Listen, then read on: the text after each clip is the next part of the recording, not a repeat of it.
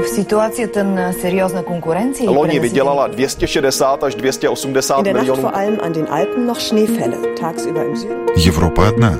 Европейцев миллионы. erinevalt kahest varasemast õhtust on tänane möödunud tunduvalt. Idag så besökte vdn Michael O'Leary Jobbik azonban bejelentette, hogy egyetlen rendezvényen sem Разные взгляды на жизнь в программе «Европа лично».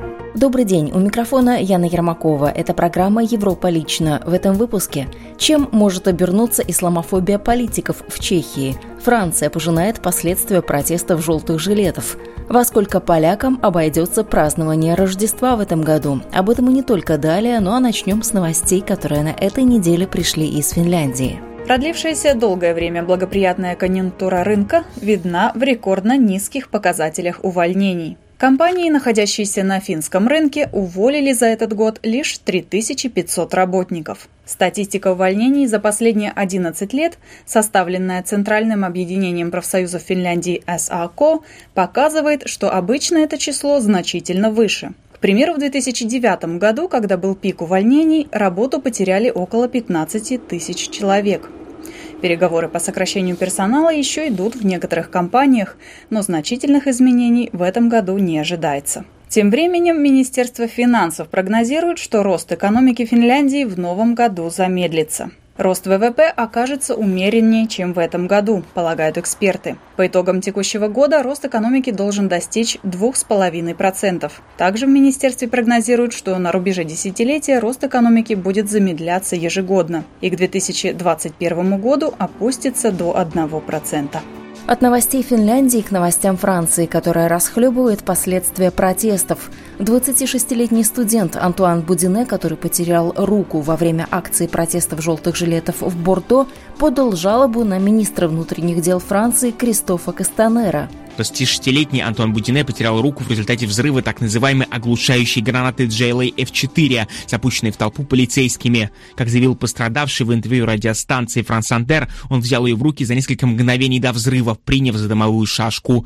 Граната, примененная во время акции 8 декабря, содержит 25 грамм тротила. Данный тип вооружения используется правоохранительными органами с 2011 года, и французская полиция уже подвергалась критике за его применение. В 2014 году во время акции протеста в результате взрыва гранаты погиб 21-летний экологический активист. Однако МВД Франции до сих пор не запретило использование этого оружия. Министр внутренних дел Кристоф Кастанер, по мнению журналистов Медиапар, сделал из гранаты символ своей политики в области защиты правопорядка. Никакие полицейские операции не могут объяснить применение гранаты, опасной для протестующих, отметил Жан-Франсуа Бланко, адвокат пострадавшего студента. Как заявил защитник, жалоба направлена именно против Кристофа Кастанера, так как именно он несет ответственность за выдачу вооружения полицейским. В своем заявлении Будине также требует провести расследование в отношении сотрудников полиции, причастных к инциденту. Участники движения «желтых жилетов» ранее уже подавали жалобы на действия полиции во время митингов. Одно из заявлений было подано активистам, раненым осколком гранаты в ногу. Как пишет газета «Монт», правоохранительные органы сейчас проводят более 20 внутренних расследований относительно возможных нарушений, допущенных сотрудниками полиции в ходе протестных акций «желтых жилетов». Полиция Португалии объявила о том, что намерена дать адекватный ответ на первую акцию протестов португальских желтых жилетов, которые вдохновились примеров, примером французских протестующих.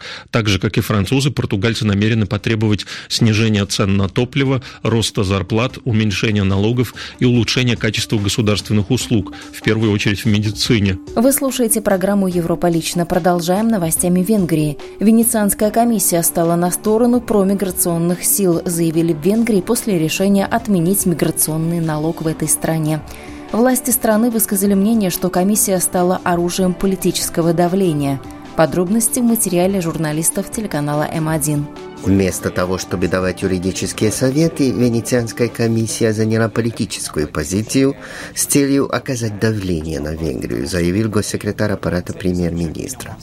Так он прокомментировал решение комиссии, согласно которому венгерское правительство должно отменить специальный миграционный налог. Закон о введении 25% налога был принят венгерским парламентом в июле в рамках пакета законов под названием «Стоп Сорос». По мнению Венецианской комиссии, миграционная пошлина нарушает свободу слова и собраний. Специалисты комиссии считают, что нет прямой связи между миграцией и деятельностью неправительственных организаций, которые должны платить этот налог.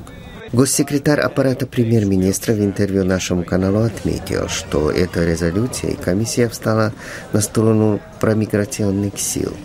Он считает, что это наверняка прелюдия новой атаки из Брюсселя в форме санкционной процедуры против Венгрии. Velencei Bizottság véleményére. Резолюция Венецианской комиссии необходима для санкционной процедуры, если такой шаг задумает Еврокомиссия, заявил Балаж Орбан. Госсекретарь подчеркнул, что венгерское правительство не поменяет свой политический курс относительно миграции и будет дальше использовать все возможные средства для выражения протеста против позиции Венецианской комиссии. Из Венгрии отправляемся в Чехию – чем может обернуться исламофобия политиков? Мусульмане, проживающие в Чешской Республике, придерживаются умеренных взглядов и хорошо интегрированы в чешское общество. К радикализации мусульманского меньшинства, однако, могут привести заявления некоторых склонных к исламофобии политиков – об этом говорится в аналитическом докладе МВД Чехии об экстремизме.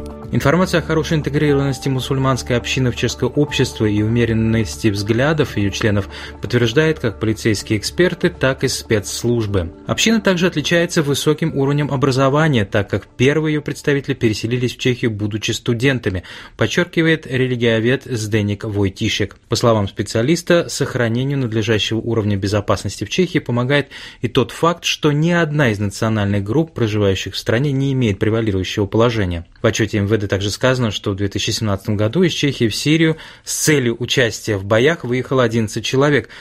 В отношении части из них были возбуждены уголовные дела. Ведомство внутренних дел сообщает, что несколько человек из Чехии подключились к курдским вооруженным группам, действующим в Ираке и Сирии. В 2017 году полиция расследовала несколько случаев организации финансовой и логистической помощи заграничным террористическим группировкам. Под наблюдение было взято несколько человек, пытавшихся обеспечить тренинг и медицинское обслуживание. Известен случай бывшего пражского имама Самера Шехадеха и его семьи, участвовавшей в боях на стороне одной из ветвей организации Ал-Каида, о чем Радио Прага сообщало в январе сего года. Самер Шехадех ныне находится в чешской тюрьме, а его родственники в розыске. Согласно заключению об экстремизме, полиция не оставила без внимания также несколько случаев распространения информации о радикальном толковании ислама. Во всех случаях речь шла об иностранцах среднеазиатских азиатских и кавказских стран, пытавшихся в Чехии завязать контакты. В связи с возможностью радикализации некоторых членов мусульманской общины, причины которой могут стать агрессивные заявления политиков, в качестве примера в отчете МВД за 2017 год упоминается парламентское движение «Свобода и прямая демократия» Томио Камуры. Субъект экстремистским не считается, но обращается внимание на то, что это движение, обсуждая такие темы, как правый экстремизм, высказывается порой гораздо резче. Праздники в разгаре, а это значит и праздничная тематика на повестке дня. Тему нетрезвых водителей в канун праздников затронули коллеги русской службы эстонского радио в разговоре с министром внутренних дел Эстонии Катри Райк. У нас в этом году очень много людей, 63 человека сейчас погиб на наших улицах.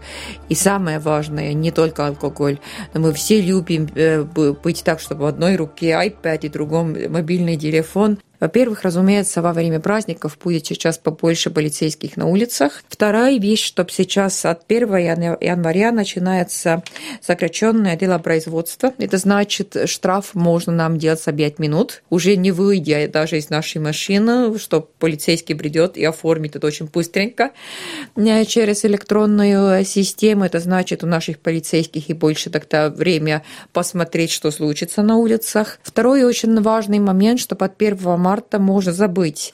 Эти камеры, которые мы все знаем, где они стоят, и все начинают тормозить, как-то остается еще 200 метров до камеров, будет такие портативные радары, можно сказать, которых можно устанавливать и убирать. Поэтому думаем сами, будем просто осторожными, относимся к своему жизни и жизни наших близких с уважением.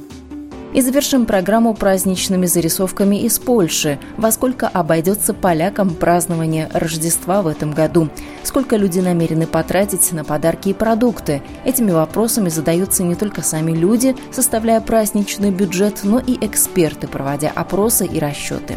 О праздничной суете в материале наших коллег польского радио. Самое главное утверждение экспертов, касающееся рождественских праздников в этом году, звучит так. Dopadła. Мы потратим больше не потому, что очень выросли цены, но прежде всего потому, и это положительный акцент, что поляки могут себе позволить потратить больше денег на праздники. Это связано с тем, что легче найти работу и заработать, постоянно растет зарплата. Это влияет на то, что мы становимся более оптимистичными и больше тратим денег на праздники. А теперь несколько данных, подтверждающих оптимистичное высказывание экспертов. По данным отчета праздничной покупки 2018, подготовленного компанией Deloitte, среднестатистическая польская семья потратит в этом году на праздник Рождества Христова 1168 злотых. Это 272 евро, то есть на 286 злотых 66,5 евро больше, чем в прошлом году. А вот данные исследований «Барометр» компании «Провидент», говорят Каролина Лучак и Анна Карасинская из этой компании. Поляки рационально подходят к праздничным покупкам и не планируют тратить больше, нежели позволяет финансовая ситуация. На приближающиеся праздники Рождества Христова больше всего, в среднем 190 евро, планируют расходовать на рождественские покупки жители Польши в возрасте от 40 до 59 лет. Самый малый праздничный бюджет у пенсионеров – 130 евро. У молодых людей в возрасте 15-24 года – это 145 евро. Что касается пола, то мужчины планируют потратить немного больше, чем женщины.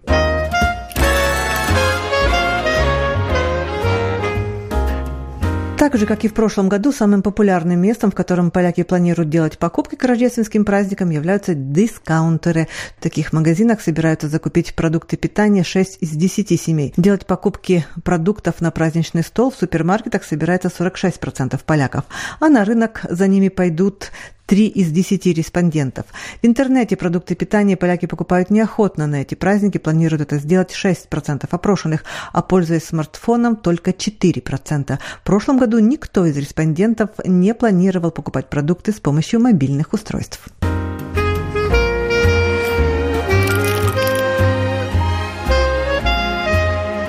В этом году поляки выделят на подарки больше денег, чем на продукты питания на праздничный стол. Подарки заберут 45% рождественского бюджета. Это 124 евро, а еда 44%, то есть 119 евро. На встречи с друзьями и знакомыми в праздничный период уйдет 11% бюджета, то есть 29 евро. Это подтверждает также уличный опрос. На праздники я много трачу, всегда больше, чем планирую, особенно на спонтанные покупки, на подарки. Столько разных предложений в магазинах и на рождественских ярмарках, что все покупаю. Подарки, еда – главные статьи расходов на Рождество. Больше всего денег уходит на подарки и на организацию праздника. Я значительно больше всего денег трачу на подарки. Начала покупать их еще месяц назад. No ja Я не знаю, сколько хватит денег, столько буду и покупать. У меня большая семья, всем нужны подарки. Кстати, поляки признали, что самый большой стресс у них перед праздниками вызывает то, что купленные ими подарки могут не понравиться. Что же покупают поляки для близких, родных э, под елку? Самый популярный подарок – это косметика и духи. 53% опрошенных это делают. Дети чаще всего получают игрушки. 4 из 10 опрошенных планируют купить книги в качестве рождественского подарка. 3 из 10 – сладости. Более 34% что-то из одежды. Деньги или дорогие подарки, например, часы, дорогой алкоголь, будет дарить на Рождество каждый шестой респондент. Что-то из электроники подарят 15% опрошенных. Почти 12% думают положить под елку компьютерные игры, а каждый десятый – подарочную карту какого-то конкретного магазина или торговой сети. С каждым годом растет число тех, кто выбирает и покупает подарки на Рождество через интернет. В этом году с помощью компьютера это сделает 37% опрошенных, а с помощью смартфона 19%. Это на 14% больше, нежели годом раньше. Ну и, конечно же, цены на елки. Какое Рождество и Новый год без них? В Варшаве выбор широкий. Серебристые елочки высотой 100 сантиметров в горшках стоят от 9 до 14 евро. Срезанные – 7-19 евро, в зависимости от высоты. Можно купить также елку и с доставкой на дом через интернет. В Варшаве это обойдется в 65 или 80 евро. Польше в канун Рождества и Нового года продается около 6 миллионов живых елок. Вы слушали программу «Европа лично». Сегодняшний выпуск подготовила и провела я, Ян Ермакова. В программе были использованы материалы наших коллег русских радиостанций и телекомпаний Венгрии, Польши, Чехии, Финляндии, Эстонии и Франции. Мы продолжим рассказывать о жизни европейцев ровно через неделю. До новых встреч!